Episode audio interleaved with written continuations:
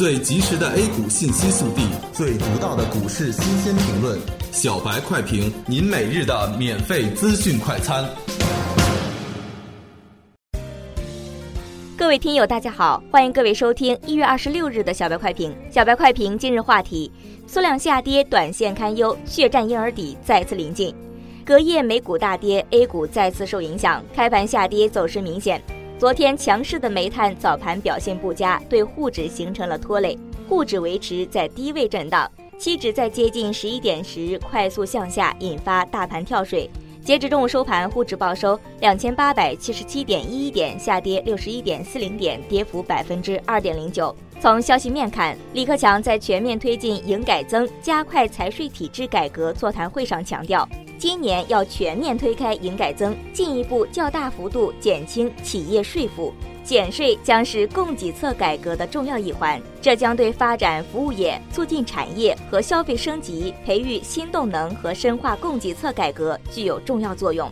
所有板块全部飘绿，早盘受利好影响，稀土永磁个股也随大盘的下跌而回落。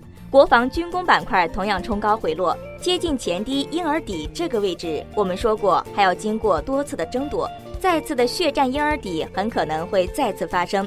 底部就要反复的验证，反复的琢磨，每一个底部的形成都要反复的去煎熬。投资者近期还在小型的箱体之内做震荡，均线上并没有下跌放缓迹象，只是经过大幅的杀跌。指标角度看，短线下跌的动能不大，现在回调是三十分钟级别回调的开始，可能会进而有影响六十分钟级别的回调。上午沪指成交八百五十三亿元，缩量明显。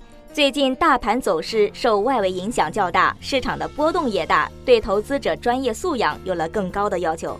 我们的观点维持不变，控制仓位三成以下，让行情先飞一会儿，静观后市走势的演变。